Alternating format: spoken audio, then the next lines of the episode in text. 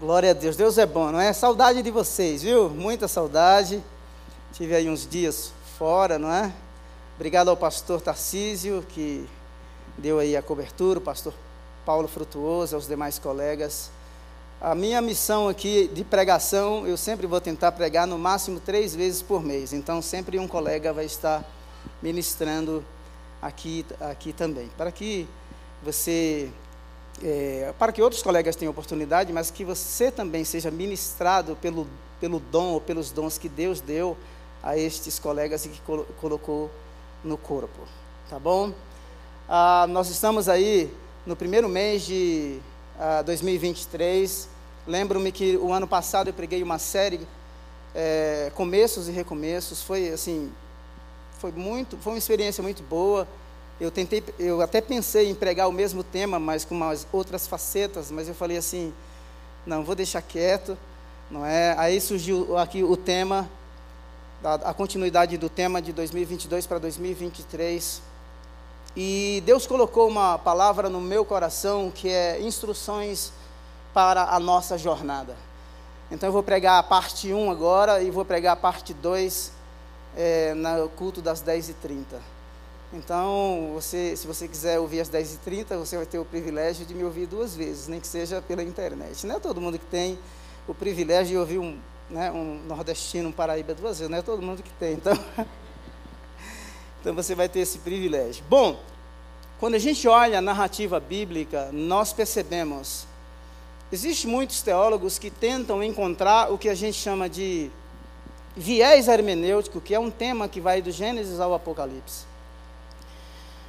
É, como eu sou apaixonado pela obra missionária, eu percebo que o tema central da Bíblia é sempre o Deus que cria buscando a humanidade perdida.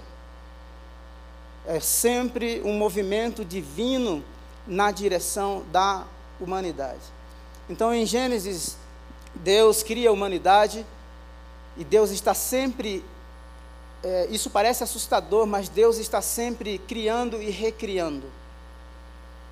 Porque nosso Deus é um Deus dinâmico, é um Deus que se relaciona com a sua humanidade.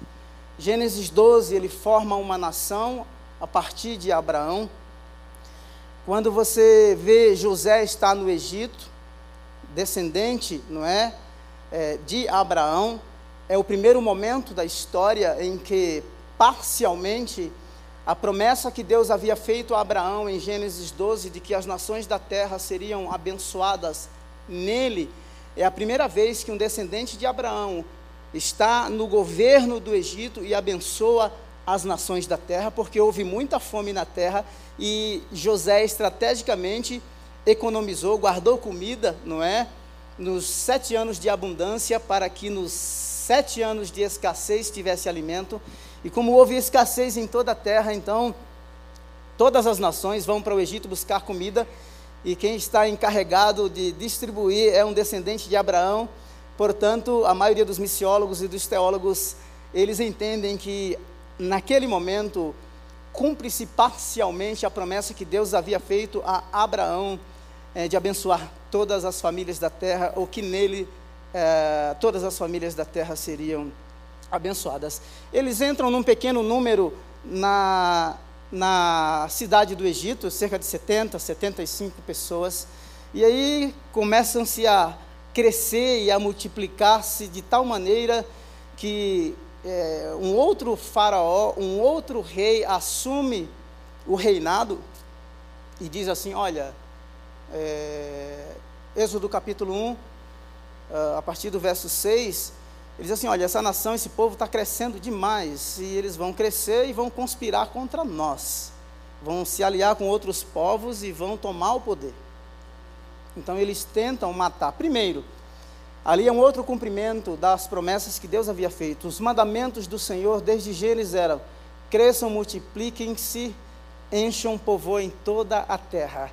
E ali, numa terra estranha, eu queria que você guardasse essa palavra, numa terra estranha, é o lugar onde o povo realmente cresce e se multiplica. Mas havia um faraó, um faraó que assume ele não conhecia a história de José.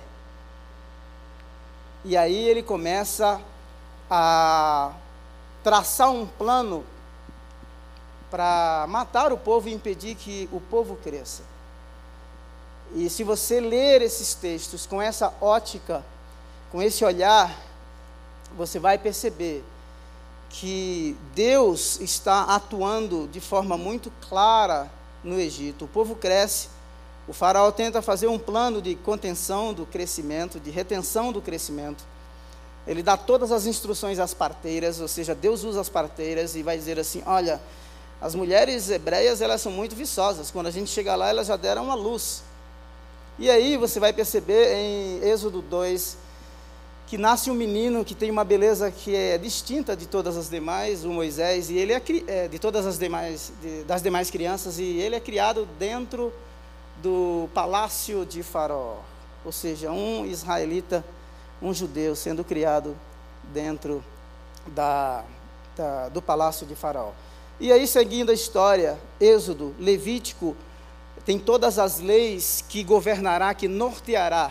Do ponto de vista social, do ponto de vista religioso, Levítico estabelece as leis para o relacionamento comunitário, ou seja, entre o povo judeu, mas também o relacionamento é, do povo para com o próprio Deus. Quando você vê também em Deuteronômio, morreu aquela primeira geração que sai do, que sai do, do Egito, e nasce uma outra geração e eles começam, agora eles precisam ouvir a lei do Senhor porque vão entrar na terra prometida e precisavam serem instruídos. Por quê? Porque eles não tinham tido contato com aquela primeira lei. Então, por isso Deuteronômio significa a repetição, a repetição da lei. E a gente percebe que quando Moisés morre, tem um jovem que era o pupilo dele, chamado Josué, que assume a liderança. E o cara, assim, tem muito medo, né? O meu servo Moisés é morto, então Josué, você agora é o cara que vai assumir e conduzir o povo a possuir a terra prometida. Então, é, é, é, eu fiz esse, esse, eu dei esse contexto para você, para que você entenda é, que em cada ponto da história Deus está atuando de forma muito, muito viva, muito real, muito precisa muito eficiente. E não será diferente no século 21. Não é? Não será diferente. Não será diferente no Brasil. Então, quando a gente chega no livro de Juízes, que é na verdade uma transição, Juízes e Ruth, uma transição para a monarquia, uh, o contexto do livro de Juízes é um contexto muito caótico do ponto de vista social, do ponto de vista político, do ponto de vista religioso. Então, Deus levanta os juízes, né, possivelmente no ano 1300, 1400 antes de Cristo, mas o livro de Juízes, na sua composição, ele engloba aí pelo menos quatro, de 300 a 400 anos de história. Então o povo fez a aliança com Deus, mas é, Deus levantava um juiz, por meio daquele juiz que julgava é, é, a nação, Deus dava livramento, porque havia os opressores externos e o povo que havia também estado na terra. Então Deus os livrava. Quando aquele juiz morria, eles voltavam a fazer o que era mal aos olhos, aos olhos do Senhor. E Deus levantava esses juízes. O primeiro aspecto da instrução para a nossa jornada é que Deus é um Deus que salva, Deus é um Deus que resgata. A responsabilidade da salvação, do ponto de vista bíblico, é total e exclusiva de Deus. A salvação não vem pelas obras, Efésios 2, a partir do verso 8. Em João 3,16 é um clássico, porque Deus amou o mundo de tal maneira que deu. É, Lucas 19,10, porque o Filho do Homem veio salvar e buscar o que se havia perdido. Romanos capítulo 4, quando fala da salvação, e o exemplo é de Abraão, vai dizer assim: olha se a salvação é pelas obras, Abraão não tem do que se gloriar, porque ele foi, é, ele creu e isso lhe foi imputado como justiça, e há uma lógica tremenda no livro de Gênesis, por quê?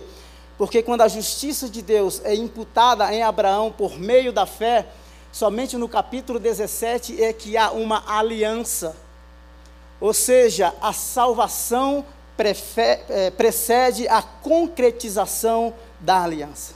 Isso é tremendo. Isso é maravilhoso. Porque não importa o contexto ou os contextos nos quais um dia andamos, eu vou falar especificamente sobre o povo de Israel no contexto do Egito, mas todos nós aqui temos a nossa história e alguns andaram por lugares muito estranhos. Ou se você não andou por lugares estranhos, a nossa vida, por causa da nossa natureza pecaminosa, ela era estranha aos olhos de Deus, pois nós éramos estrangeiros, inimigos dele. E Paulo, em 2 Coríntios, a partir do verso 17, ele vai dizer assim: que Deus estava em Cristo reconciliando consigo o mundo sem nos imputar ou imputar a nós os nossos pecados. Então eu gostaria que nessa manhã nós abríssemos uma janela diante desse cenário, não é? Seja uh, do contexto bíblico ou seja no cenário do século 21, do ponto de vista da economia, porque as empresas globais como Google estão mandando 12 mil pessoas embora seja do ponto de vista uh, sociopolítico religioso do Brasil, eu gostaria que nós abríssemos essa janela e vislumbrássemos que temos um Deus que cuida de nós, temos um Deus que peleja as nossas causas, temos um Deus que entra no nosso mundo, que nos resgata e nos preserva. Amém? E aí, bora? uh, Então, quando a gente olha o, é, o aspecto da salvação e pós-salvação, é, depois da salvação, eu vou explorar isso às 10h30, mas eu quero somente mencionar que Deus dá o que nós chamamos de lei no português, mas que no ponto de vista bíblico, hebraico, é, nós chamamos de Torá. Nós temos uma tendência de pensar que a Torá dada, ela é uma lei e que as pessoas eram salvas por causa da lei. Mas se você olhar os princípios da lei, existe um princípio bíblico que é o princípio da substituição, ou seja, era um justo morrendo no lugar do injusto. Ninguém foi salvo por causa da Torá. Pelo contrário, Paulo vai dizer em Romanos, capítulo 5, capítulo 6, capítulo 7, ele vai mostrar que é a Torá, que é a lei que me dá consciência de pecado. E tendo essa consciência de pecado, em Gálatas capítulo 3, a partir do verso 25, ele vai dizer que a lei é como um mestre, um pedagogo ou um pai da gogos. É um instrutor, uma pessoa rica no mundo antigo, é, tinha um servo que levava o seu filho para a escola, ou seja, a lei aponta para Cristo. Ela me dá consciência de pecado, como Paulo vai dizer, mas essa, ela não me deixa alheio. Ela mostra o caminho, ela aponta para Cristo, a tal ponto da lei, da Torá ser expandida, mas ela ter o seu cumprimento perfeito na pessoa de Jesus Cristo. Então, Torá é toda a palavra de Deus. Então, Torá é instrução. No Salmo 119, que é gigantesco, o salmista vai dizer no verso 18: Desvendo os meus olhos para que eu contemple as maravilhas da tua Torá, da tua lei. Afasta de mim o caminho da falsidade, ensina-me gratuitamente graciosamente a tua Torá. Então veja só, que nós temos que pensar, e eu sei que nós, como brasileiros e latinos, eh, somos diferentes dos europeus e dos asiáticos, que tem o hábito de meditar e de contemplar, por exemplo, você vai é, conversar com um britânico e para ele o devocional e o tempo de oração, ele vai dizer assim: eu vou ter o meu quiet time. O quiet time é um tempo de oração em que ele fica quieto e em silêncio. O Peter, um amigo britânico, morou conosco é, dois meses. Ele estava no período de transição para ir para o Quênia. E era impressionante. Eu ficava olhando aquele cara, ele ficava uma hora de olho fechado, sentado no sofá, orando. Eu ficava assim, como pode? Eu não consigo isso. Então, é, veja que é, nós, como latinos, nós não temos esse hábito de parar, de contemplar, de meditar, de evidenciar, de trazer para a superfície os feitos históricos das ações reais vivas e significantes para a nossa vida. Então, quando nós falamos de salvação, eu queria que nós esquecêssemos da nossa participação nela e que nós evidenciássemos o coração desse Deus grande, desse Deus de amor. Porque quando nós temos esta compreensão do coração desse Deus grande, nós vamos amá-lo muito mais porque nós vamos reconhecer a nossa incapacidade, nós vamos, nós vamos reconhecer é, é, é, a nossa situação, nós vamos ter consciência de que era impossível sairmos daquele contexto de prisão, não é? Da, da, da, de aprisionamento, sozinhos. E é esse o contexto da salvação no Antigo Testamento e no mundo antigo quando os povos eram oprimidos, quando povos eram feitos escravos, um rei mais poderoso se propunha a libertar aquele que estava sendo oprimido. E no Antigo Testamento nós vemos isso. Deus entrando no Egito, desbancando todas as divindades e libertando o seu povo que estava sendo escravizado oprimido pelo Faraó. E Faraó era muito mais do que um rei, um governador. O Faraó era a encarnação, eles incorporavam divindade. Os Césares do Império Romano, eles incorporavam divindades nos seus rituais de posse. Uma divindade era quem conduzia, quem dirigia, quem governava aquela nação por meio daquele faraó por meio daquele imperador. Juízes no capítulo 2, verso 1, diz assim: O anjo do Senhor subiu de Gilgal a Boquim e disse: Juízes 2, 1: Tirei vocês do Egito e os trouxe para a terra que prometi com juramento que daria a seus antepassados. Tirei. A iniciativa foi divina. Nós fomos, ou eles foram libertados na voz passiva. Ou seja, um rei poderoso, mais poderoso do que Faraó, mais poderoso do que todos os deuses do Egito, Sol, Lua, o Nilo, todos os deuses, todas as divindades. O Senhor está dizendo assim: eu os tirei, eu os salvei. Juízes 6, 8. Ele lhes enviou um profeta que disse: Assim diz o Senhor, o Deus de Israel, tirei vocês do Egito, da terra da escravidão. Um escravo não, não, não podia libertar-se por si só. Deus liberta o povo. Tirei vocês do Egito, da terra da escravidão. Juízes 6, 9. Eu os livrei do poder do Egito. Veja que agora aparece o poder. Havia um poder que os aprisionava, que os oprimia. Havia um poder abusivo a tal ponto da vida deles se tornarem amargas. E Êxodo 3 vai dizer que o sofrimento deles chegou até Deus e Deus desceu para livrá-los. Que Deus é esse? Totalmente diferente dos, dos deuses da mitologia grega, que não se relacionava com a sua criação.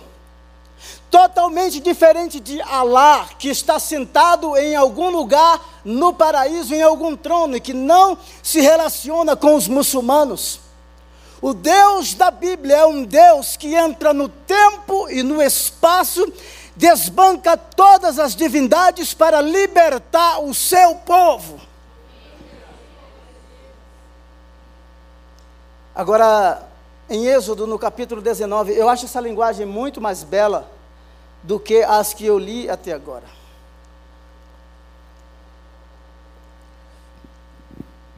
Êxodo 19, 3. Logo Moisés subiu o monte para encontrar-se com Deus. E o Senhor o chamou do monte, dizendo: Diga o seguinte aos descendentes de Jacó e declare aos israelitas: Vocês viram o que eu fiz? Vocês viram o que eu fiz ao Egito e como transportei sobre asas e como os transportei sobre asas de águias e os trouxe para perto de mim? Não é mais bela? Não é mais poética? Não é mais relacional? Deus fala com Moisés, instrui Moisés, diga ao povo, como eu os resgatei, como eu os carreguei em asas como águias e os trouxe para perto de mim. Que Deus pessoal, que Deus familiar, que Deus próximo, não é um Deus distante. Instruções para a nossa jornada começa com o nosso resgate, começa com a nossa salvação, começa com a revelação real, viva, presente, transformadora e libertadora desse Deus que se faz presente no mundo que nos escraviza, no contexto onde estamos inseridos. inseridos. Isso é lindo demais. Agora, no verso 19, 5 de Êxodo, agora se me obedecerem fielmente e guardarem a minha aliança, vocês serão o meu tesouro pessoal dentre as nações. Que escolha! Faraó queria mandar em vocês. Faraó queria, com um plano de contenção, não é? O genocida não é? frustrar os planos e os meus propósitos. Eu os resgato, os trago para perto de mim. Vou dar as instruções agora para este relacionamento, mas vocês serão para mim um tesouro. Vocês serão o meu povo. Vocês serão para mim, no verso 6, um reino de sacerdotes, uma nação santa.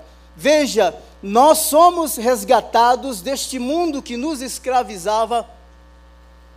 E a nossa primeira relação é com esse Deus poderoso que nos é, resgatou e nos trouxe para perto dele. Antes de ser da IBP, antes de ser de qualquer ministério, antes de pertencer a qualquer ONG, nós pertencemos a Ele.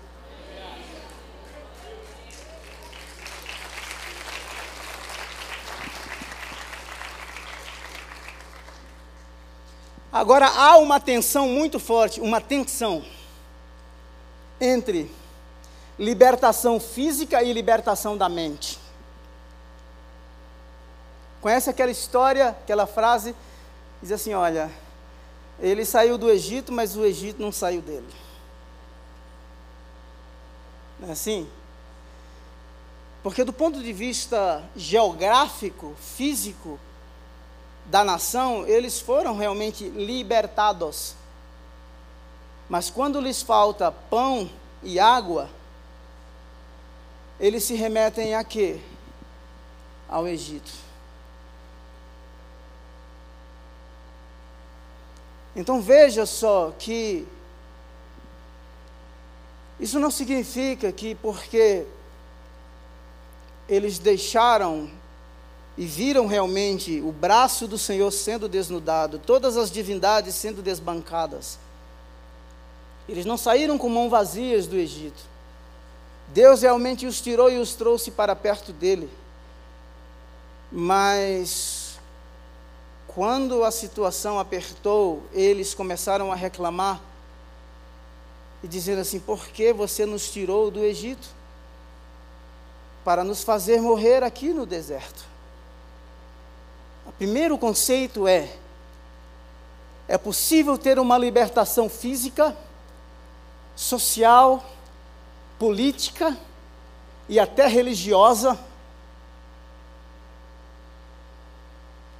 mas nos porões da alma ainda existir coisas que nos remetem ao passado. É isso que eles vão dizer. No deserto, toda a comunidade de Israel, Êxodo 16, 2, toda a comunidade de Israel reclamou a Moisés e a Arão. Disseram-lhes os israelitas: quem dera a mão do Senhor nos tivesse matado. Olha que conceito equivocado sobre Deus. Deus os liberta, e agora, quando a alma flora, eles vão dizer assim: quem dera ele tivesse nos matado. Que interpretação, que incompreensão teológica.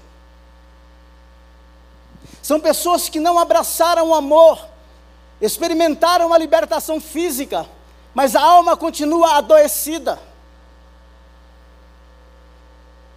Viram os milagres externos, as manifestações mais poderosas de Deus no Egito, como meros espectadores mas o coração deles ainda estava distante de Deus. Há uma tensão entre libertação física e libertação da mente. Há uma tensão. Quem dera a mão do Senhor nos tivesse matado no Egito. Que ingratidão! que falta de apropriação da libertação, que falta de apropriação deste amor divino, deste Deus pessoal, que diz assim: Eu os resgatei e os trouxe para perto de mim, eu os carreguei em asas como águias, eu os constituí como meu povo, fiz de vocês um reino de sacerdotes de uma nação santa.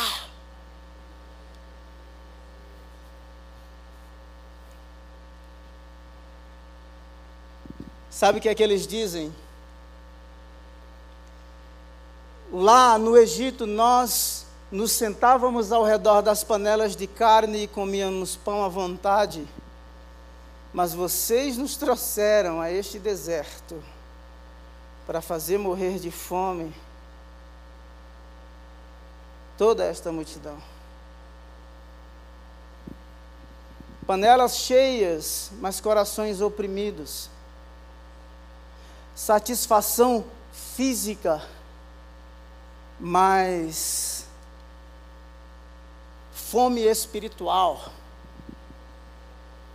Governo político opressor, sem liberdade, sem identidade, sendo escravo, pois no mundo antigo, escravo não tinha identidade, a identidade era vista é, na, na vida, nas posses, no poder do seu senhor.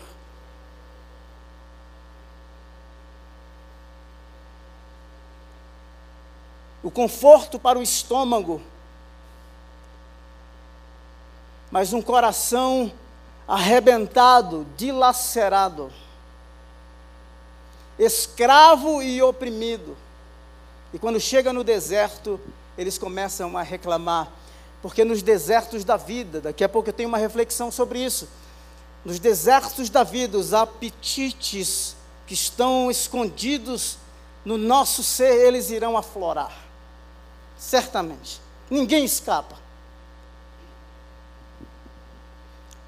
Em 1 Coríntios capítulo 10, verso 3, diz assim: Todos comeram do mesmo alimento espiritual, beberam da mesma bebida espiritual, pois bebiam da rocha espiritu espiritual que os acompanhava, e essa rocha era Cristo. Contudo, Deus não se agradou da maneira da maioria deles.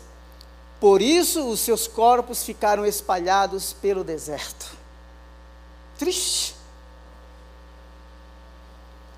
Libertos ou libertados fisicamente de um governo opressor, dos deuses e das divindades, mas entram no deserto e os seus corpos ficam espalhados pelo deserto. Porque aqueles que foram libertados pelos Deus que veio ao seu mundo não podem mais depender do mundo que ficou para trás, tem que depender do Deus que os libertou. Deus não nos liberta para nos deixar morrer pelo deserto. Quando realmente firmamos os termos da aliança com Ele. Por isso, nós, por isso que eu fiz questão de mostrar o contexto teológico de um Deus que cria e que nos ambientes mais adversos o povo cresce. Porque Deus é Deus. Porque Ele é Senhor. Porque Ele salva. Um outro aspecto é a tensão entre salvação e provisão. Eles reclamam, e o que é que vocês querem? Fome? Maná. Sede? Água. Que coisa linda. Você percebe que Deus está provendo, Deus está cuidando, Deus está conduzindo. Deus não está deixando faltar. Deus cuida daqueles que se entregam a Ele.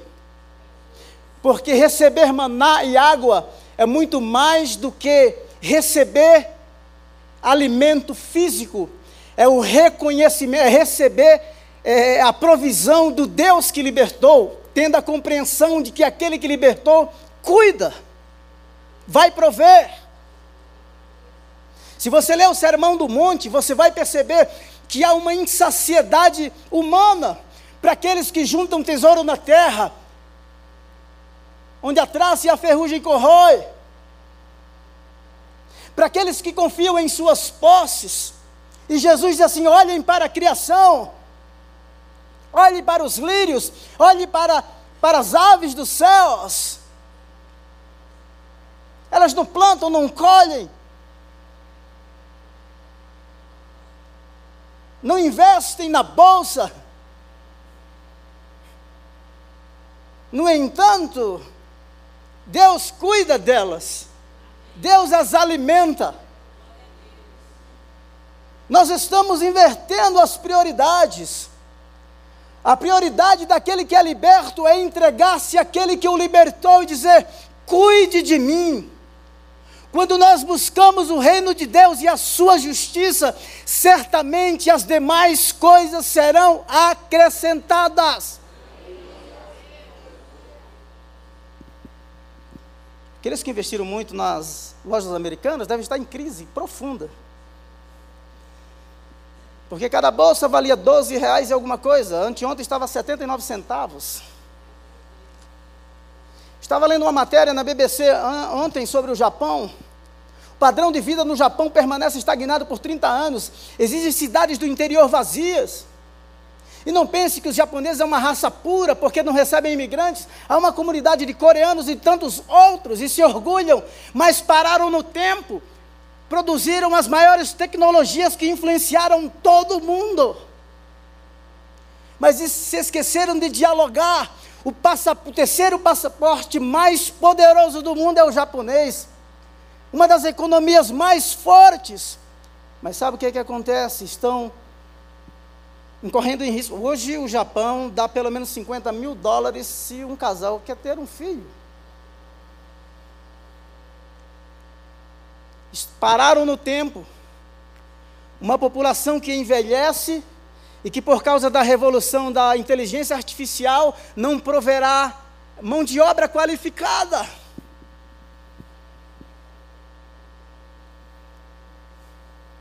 Então veja só, como que às vezes nós, nós paramos no tempo, na nossa zona de conforto. Nós precisamos de grandes desafios. Confie em Deus. Dependa de Deus. Traga as suas causas diante dEle, as grandes e as pequenas. Traga. Reconheça a sua finitude. Eu, eu, eu, eu gosto muito da Páscoa judaica, como eles celebram, porque eles se remetem ao momento da escravidão, comem ervas amargas, colocam o osso do cordeiro. Nós precisamos ter esse momento de reflexão, para de contempla, contemplação e reflexão, para evidenciar quão deplorável era o nosso estado. Tem gente que não gosta. Ah, não vou voltar lá. Não vai voltar.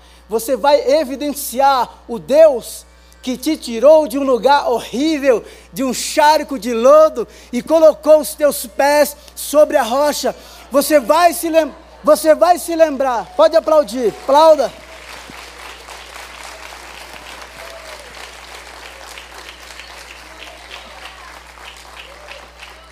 Eu ainda estou no primeiro ponto.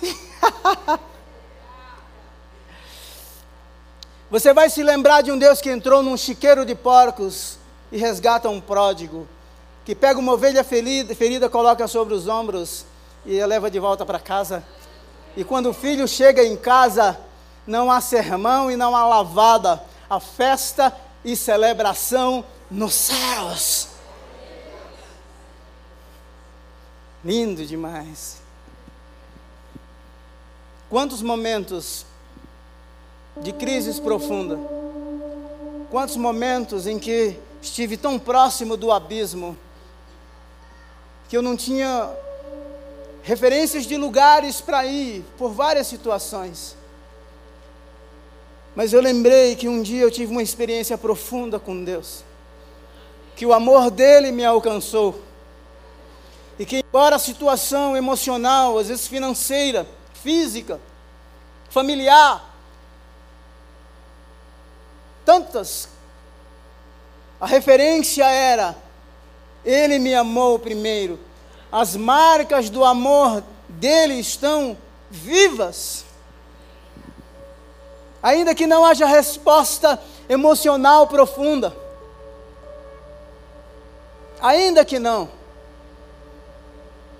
O poder dele se aperfeiçoa na fraqueza, porque a graça dele nos basta. Deus é suficiente. Deus é suficiente. Ele te satisfaz. Eu quero ler uma reflexão e aí eu vou encerrar. Se você quiser ouvir a segunda parte, eu vou ministrar a segunda parte no, no culto das 10h30, daqui a pouco é a tensão entre libertação, libertação, proteção e maturidade. Êxodo 13, 17 diz assim: Quando Faraó deixou o povo sair, Deus não o guiou pela rota da terra dos filisteus. Veja que Deus libertou, mas Deus não guiou por determinadas rotas. Embora este fosse o caminho mais curto, nem sempre o mais curto é o melhor. Pois disse: eles se defrontar, se eles se defrontarem com a guerra, talvez arrependam-se e voltem para o Egito. Veja que Deus tremendo. Liberta. Deus conhece as rotas.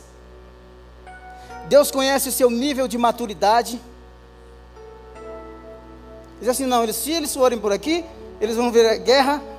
Imagina esse povo que, quando faltou pão e água, que viu tanta coisa, vida é, relacional com Deus totalmente superficial. Quando vissem a guerra, volta para o Egito. Egito é uma potência, ameaça de guerra. Ah, ah, eles incorreriam no risco de morrerem.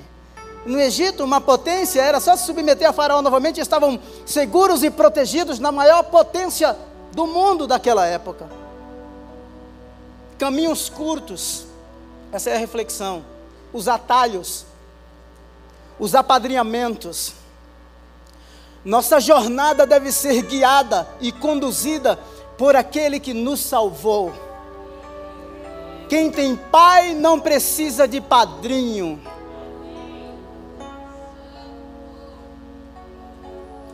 Quem tem pai não precisa de padrinho.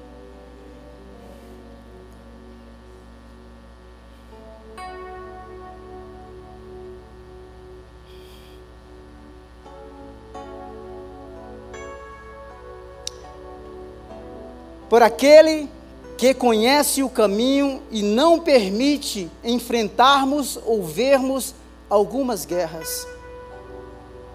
Existem guerras que nós precisamos enfrentar. São inevitáveis. Contanto que Deus conduza você para enfrentar essas guerras. Mas existem guerras que você não precisa guerrear, porque a sua jornada é outra.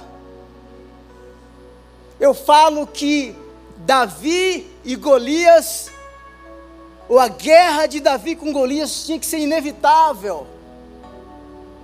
Davi tinha que enfrentar aquele gigante. O povo de Israel precisava reconhecer de aquele moço ruivo, belo, bonito, tinha uma história que era desconhecida de todos.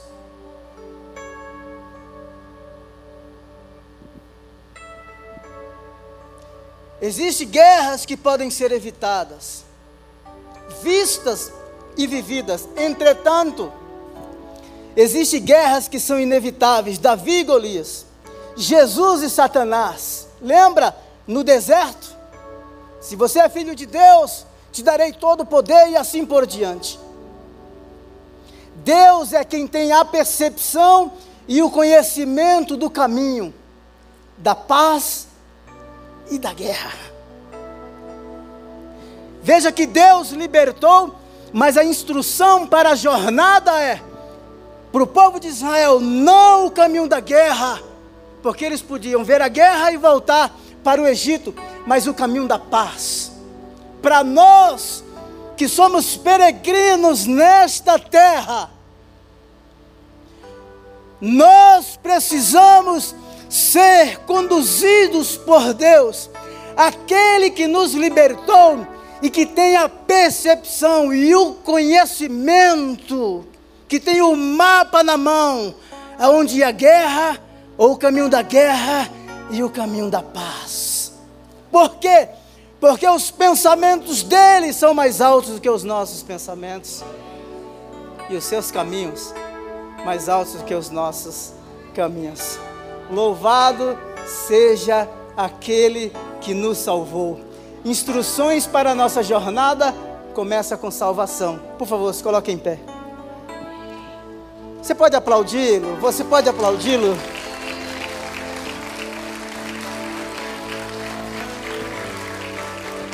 Glória a Deus. Obrigado, Senhor, por essa manhã. Reconhecemos a nossa pequenez, a nossa limitação. Reconhecemos a nossa insignificância diante do contexto de escravidão, de opressão.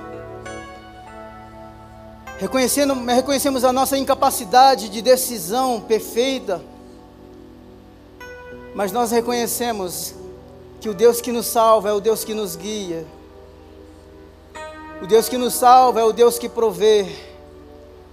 O Deus que nos tira do Egito é o Deus que no deserto nos dá o pão, nos dá água, nos dá uma coluna de, de nuvem durante o dia para nos proteger e uma coluna de fogo à noite para nos guiar.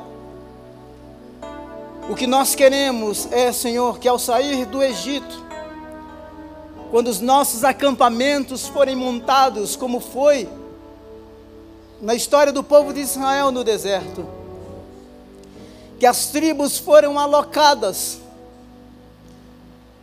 o tabernáculo estava no centro de tudo. O que nós queremos é o que o Senhor seja o centro, esteja no centro da nossa vida, no centro das nossas decisões, no centro da nossa vocação. Obrigado por vires ao nosso mundo e nos amares de maneira tão profunda. O teu amor nos constrange.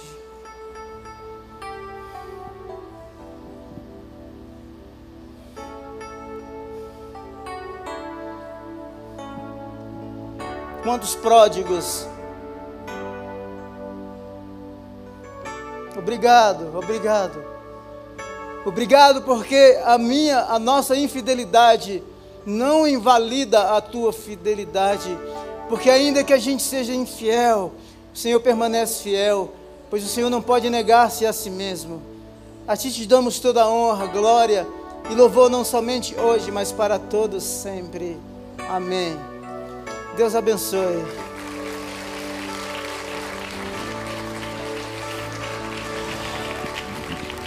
Deus abençoe, tenha uma boa semana. Vão na paz.